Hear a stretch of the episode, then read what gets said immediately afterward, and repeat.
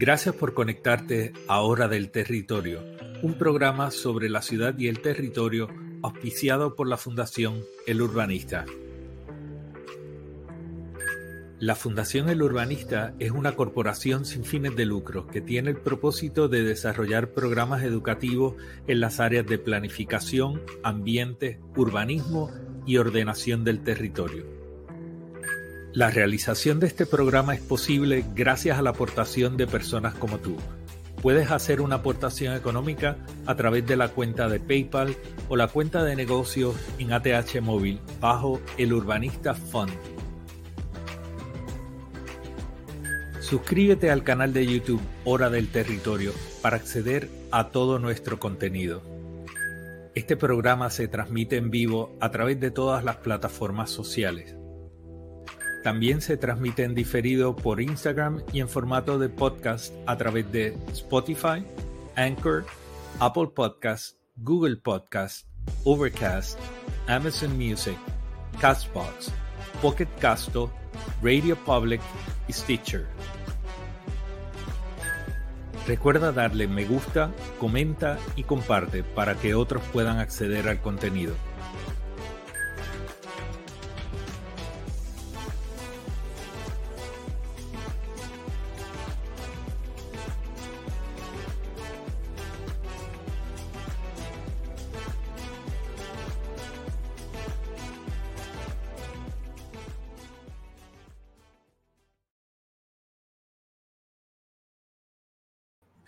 Hola gente, buenas noches. Soy Pedro Cardona Roy, el urbanista. Gracias por conectarse esta noche. Hoy vamos a estar hablando de un tema que es súper importante y creo que es un tema al que no le dedicamos suficiente atención. Buenas noches a toda la gente que está conectada, Dolores, a Leti, está Magda Rodríguez también, buenas noches, Mildred Lozada, Carlos Reyes, desde Utuado está Anastasio Falcón. Saludos, saludos a todos y todas. Miren, eh, hoy yo tenía previsto estar hablando de temas relacionados a erosión costera, continuando con algunos de los asuntos que tocamos la semana pasada. Y voy a regresar a ellos. Son temas relacionados a la propuesta para Rincón, temas relacionados a Añasco pero creo que es importante atender estos otros asuntos. Y en el día de hoy particularmente estaba viendo un programa de eh, Cuando Algo, saludos Wilma, eh, y en ese programa aparecía un señor que yo lo recuerdo que llegaba a unas vistas en la legislatura hace muchísimos años con una caja y decía que tenía documentos y realmente no tenía nada era como una especie de cuco que él llegaba y decía que tenía evidencia de algo relacionado, me parece que a Hernández Colón, y no tenía nada. Y a él le pusieron un mote de eh, cajita. Y ese señor está trabajando con la campaña de eh, la comisionada. No, no, sé en calidad de qué exactamente, pero está trabajando en la campaña. El punto no es él realmente el asunto viene a ser el tema del adulto mayor. Y yo llevo tiempo pensando en, el asunto desde la perspectiva del adulto mayor en la ciudad. Eh, y eso tiene múltiples dimensiones. Eh, aquí se habla muchísimo de la necesidad de cuidadores. Kit Cajita, exactamente, Mildred Lozada. Gracias, Mildred. Eh, saludos, Tito. Eh, y María Mercedes Rodríguez también. Gracias por, gracias por estar acá. Eh, esto lo vi muy de pasada. Eh, son, son personas que pienso que en algún momento, si alguien tiene el nombre de la persona que realmente no lo recuerdo, son personas que tuvieron importancia en el pasado y que ahora resurgen con las campañas políticas de candidatos. Y más allá de ellos, lo importante son los asuntos y la trascendencia de esos asuntos. Nosotros llevamos Ángel Cintrón, muchas gracias Luis Caraballo. Eh, el señor Cintrón era el que estaba en pelota dura, era el programa. Pero de todos modos, el, asunto no es él, que me parece que no es eh, relevante, ¿verdad? Eh, a, este tema. Y el, el tema del adulto mayor es un tema que nosotros no tocamos.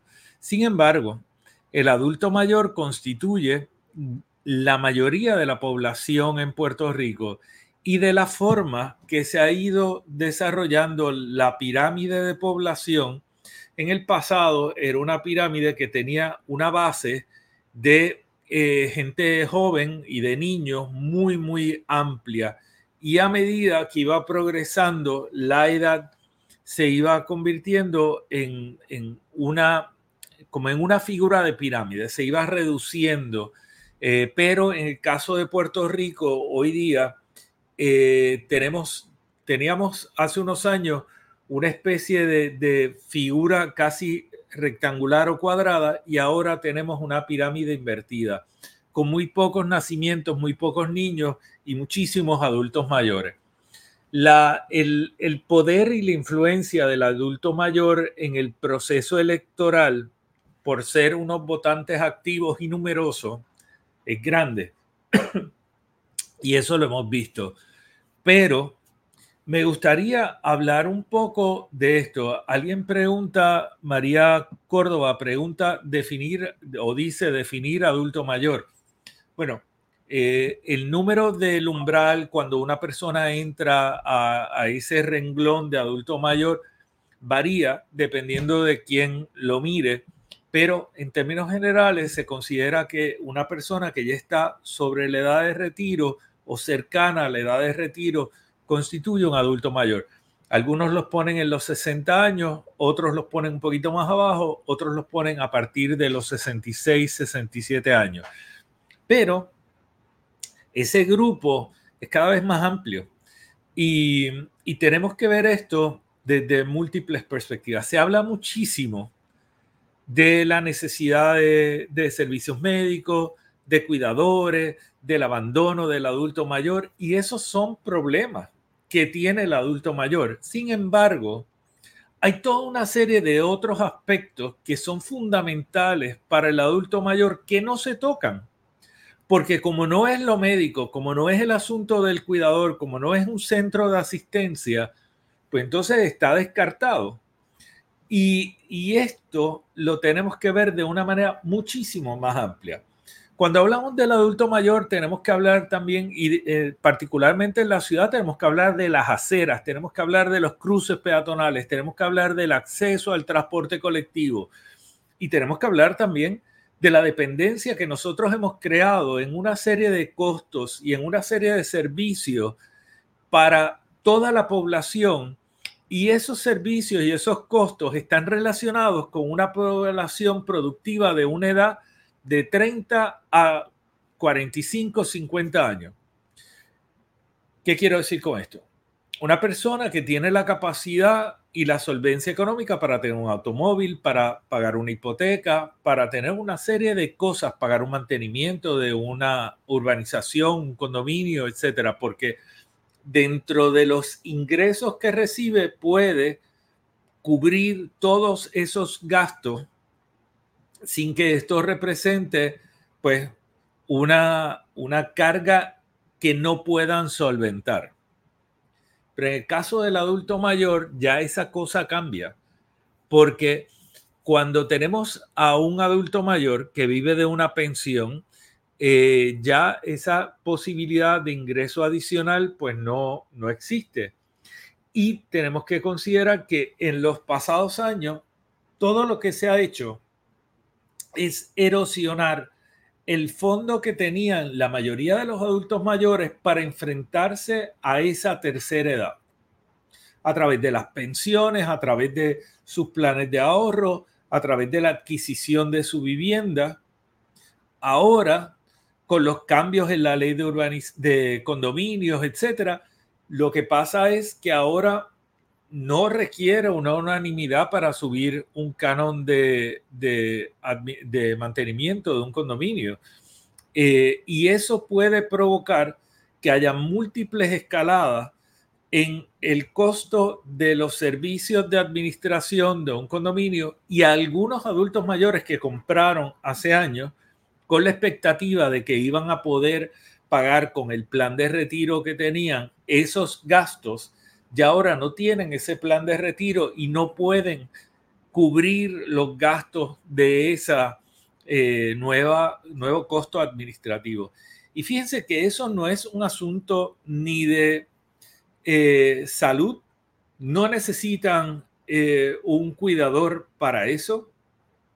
Lo que necesitan es un Estado que sea consciente de esas necesidades y que cuando se aprueba una ley de condominio se tenga en cuenta el impacto que ella puede tener en los adultos mayores. Eh, gracias, gracias gente, eh, gracias a todos los que están conectados y están enviando comentarios. Saludos, Ivonne, eh, Gilda, Mimi, saludos. y, y estas cosas las tenemos que pensar desde esta perspectiva hemos convertido la ciudad en un espacio que es inaccesible. La mayoría de nuestras aceras en el área metropolitana no son transitables.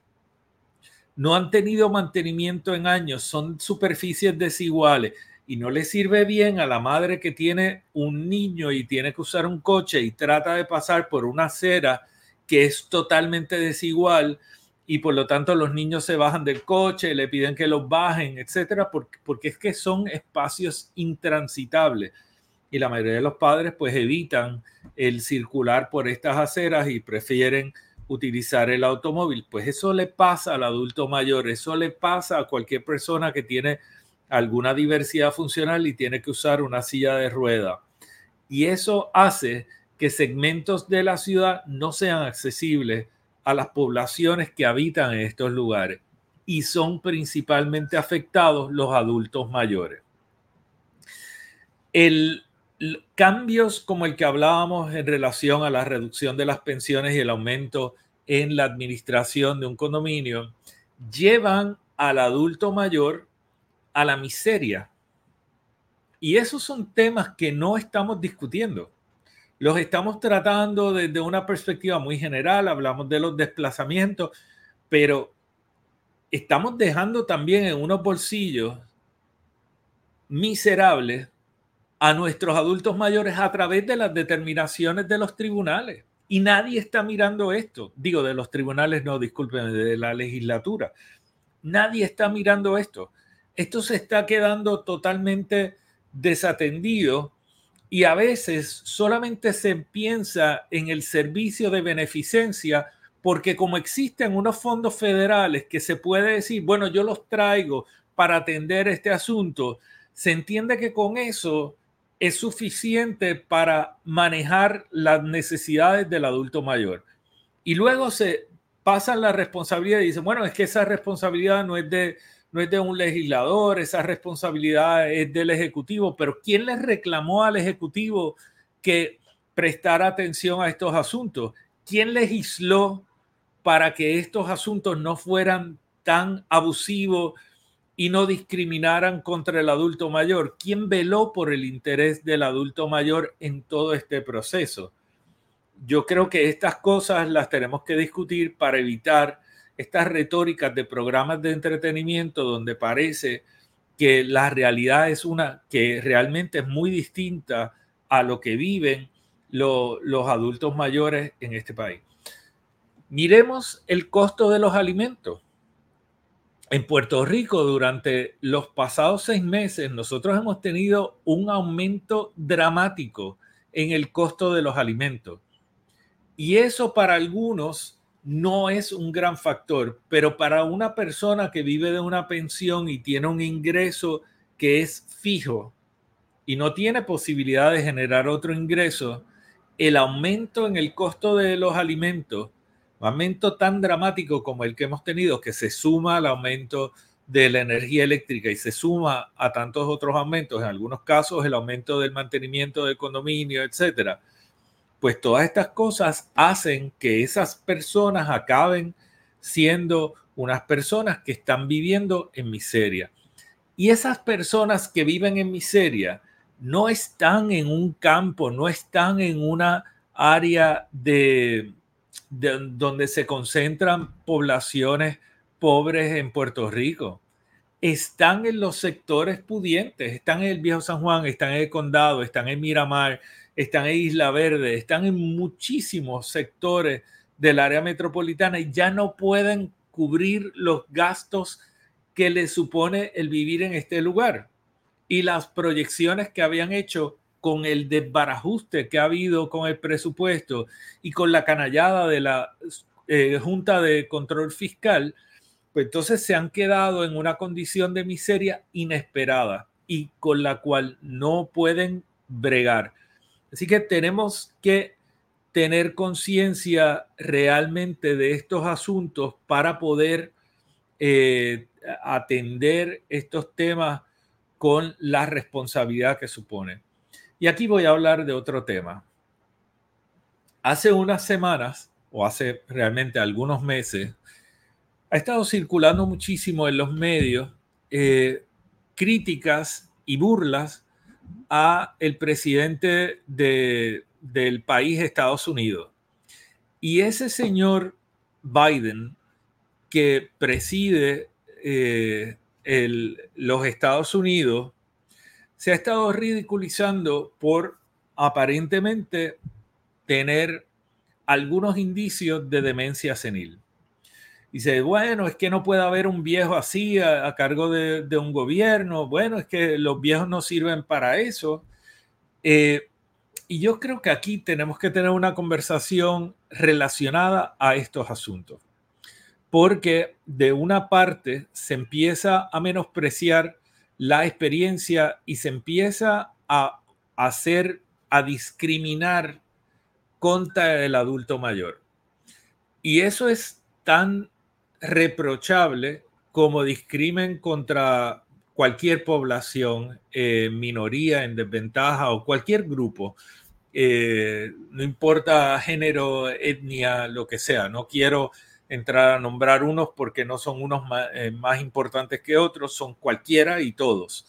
Entonces, tenemos que tener mucho cuidado en esto y tenemos que recordar que, por ejemplo, en el caso de Puerto Rico, las personas que provocaron la entrada en la miseria de gran parte de la población, eliminando el sistema de salud pública, creando una dependencia en el sistema educativo privado, tanto escolar como universitario, los que minaron todo el sistema de pensiones, los que distorsionaron toda la estructura del gobierno y quitaron todos los beneficios que había para, eh, para los empleados gubernamentales, fueron en su mayoría personas de 40 años y 50 años los que tomaron esa decisión. Y dicen, no, pues fueron los adultos mayores los que votaron por ello. Pues entonces fueron los, los que no tenían, los que no eran adultos mayores, los que no cumplieron con su responsabilidad de ir a votar. Entonces, no podemos asignar esa responsabilidad y esa carga a un grupo ni de la decisión que se tomó, porque Luis Fortuño no era un adulto mayor. Pedro Pierluisi no es un adulto mayor, está entrando en eso. Pero eh, tenemos a Alejandro García Padilla, eh, a Aníbal Acevedo Vilá, a todos estos gobernadores que han tomado decisiones que han tenido unos impactos muy adversos en el futuro de la población. Un gran Pedro Rosselló González que tuvo un impacto enorme en el futuro de las finanzas de múltiples generaciones de puertorriqueños y puertorriqueñas al quitar el plan de salud, al privatizar una serie de servicios y que se ha visto las consecuencias de todo esto en la población. Y hoy somos más pobres y nuestra expectativa de futuro es todavía más miserable. Y eso no fueron adultos mayores los que tomaron esa decisión. Miremos la juventud de un Ricardo Rosselló Nevares y los impactos que tuvo. El ser imbécil no es un asunto que está vinculado a la edad. El ser canalla tampoco está vinculado a la edad. El ser un gobernador incompetente o un gobernador que está totalmente dirigido por el inversionismo político no tiene que ver con edad. Entonces no confundamos una cosa con la otra. Y no podemos ridiculizar ni tampoco menospreciar a alguien por su edad. Igual que no podemos discriminar contra los jóvenes y hablar de los millennials o de la generación que sea como si fueran unos incapaces. Hay gente incapaz en todas las generaciones y hay gente falto de experiencia a distintos niveles de, su edad, ¿no? O sea, una persona mayor puede ser una persona con muy poca experiencia, muy poca capacidad para manejar asuntos. Y eso son cosas que tenemos que discutir. La ciudad nos pertenece a todos y tiene que servirnos a todos a lo largo de todo el continuo evolutivo, desde que somos niños hasta que llegamos a ser adultos mayores. En todo ese proceso, la ciudad debe servirnos a todos y todas. Y la ciudad que nosotros hemos construido y el espacio social que hemos construido discrimina contra grandes sectores de nuestra población, pero lo más dramático son los jóvenes de menos de 20 años y los adultos mayores. Esos son los grupos que presentan los mayores retos en, su desempeño en, en la ciudad, porque no hemos diseñado ciudades para atender esos segmentos de la población y tampoco la ciudad le sirve bien al grupo que está entre los 20 y los 65 años. O sea, que estemos claros de que tampoco hemos hecho ciudad y hemos pensado el territorio y la sociedad a partir de esa sensibilidad. Eh, vamos a ver aquí. Todos los jueces son súper liberales, dicen. Eh, no, sé si eso es algo que podemos eh, estipular, pero bueno, yo creo que aquí es importante que nosotros traigamos a la discusión estos asuntos y estas necesidades desde otra perspectiva. Eh, creo que tenemos que revisar eh, temas como puede ser el acceso a foros administrativos para dirimir diferencias, bien sea eh, foros como los de el, DACO o foros como los foros de revisión de permisos que no tienen pensado al, ciudadano. Ellos solamente están establecidos para atender una legislación deficiente que ha presentado unos checklists eh, que no nos sirven bien y que no aseguran la protección de los intereses de gran parte de la población. Y el adulto mayor es uno de esos grupos más desfavorecidos por la legislación en Puerto Rico.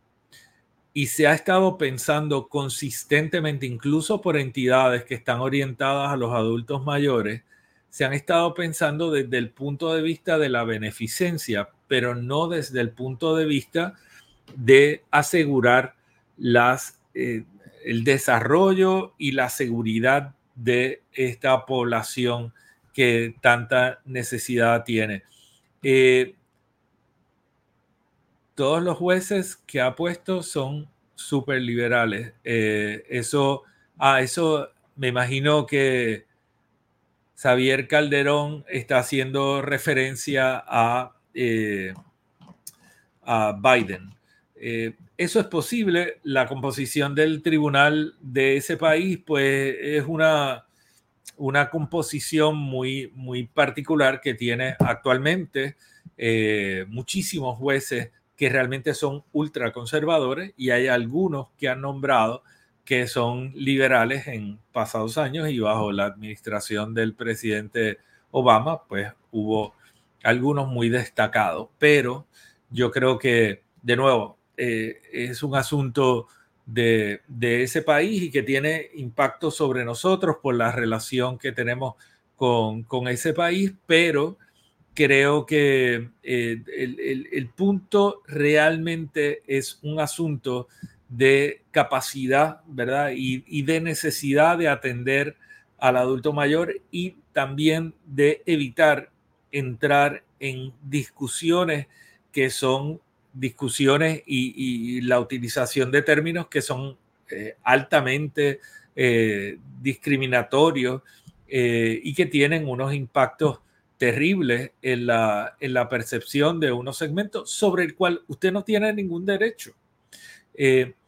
esa población de adultos mayores cuando tiene algunos otros retos, como, como pueden ser asuntos de género, asuntos de preferencia sexual o algunos otros se exacerban. O sea, eh, un, adulto mayor gay tiene unos retos muchísimo mayores que un adulto mayor heterosexual, porque los servicios no están orientados, porque la asistencia toma otras características, pero aparte de eso, yo creo que esa, esa realidad que está ahí, nosotros no hemos diseñado y no hemos trabajado con los aspectos básicos para proteger a todos de esa evolución natural y esperada que vamos a tener, que es la evolución de la edad. No tenemos ciudades que estén diseñadas para atender esa eh, condición y evolución de la ciudad. Eh, importante cuando también miramos el, la mayoría de los puertorriqueños vivimos en urbanizaciones y en casas de urbanización.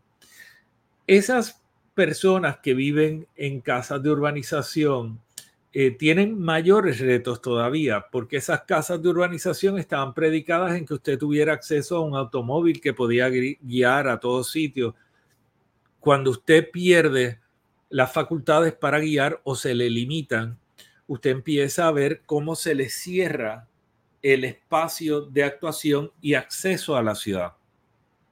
Usted tiende a tener problemas por la tarde guiando ya cuando anochece, es, un poco más problemático, pero realmente es que no tiene otra opción. Si tiene una necesidad y es de noche, de la forma que se ha diseñado la ciudad, usted no puede llegar a ningún lugar.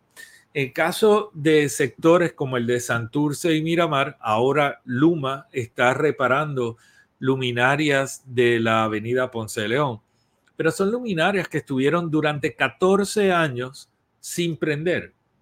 Imagínense ustedes que la principal avenida del área metropolitana, que es la avenida Ponce de León, no tenía iluminación durante 14 años.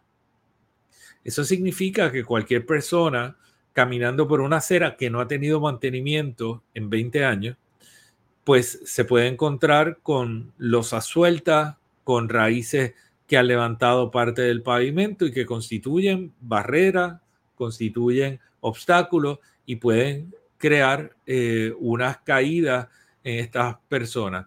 Entonces, este es el tipo de cosas que nosotros tenemos, tenemos que pensar. Yo hablaba en estos días y voy a cerrar por acá hablaba con una persona con diversidad funcional que utiliza una silla de ruedas. Eh, la persona con diversidad funcional, para las personas que, preguntan, son personas que tienen algún tipo de lo que antes llamábamos impedimento. Eh, esos pues pueden ser o no impedimentos, pero hay condiciones físicas que presentan unos retos adicionales y son personas que tienen necesidades particulares. Y me hablaba de lo que representa para un usuario de silla de ruedas cuando no tiene una silla motorizada el operar la silla en el área metropolitana de San Juan.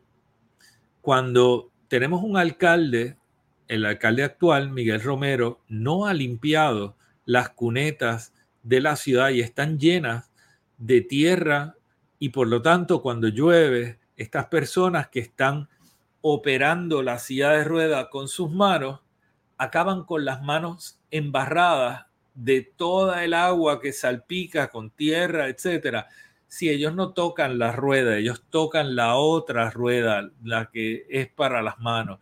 Sin embargo, todo eso salpica y todo eso se les queda en las manos.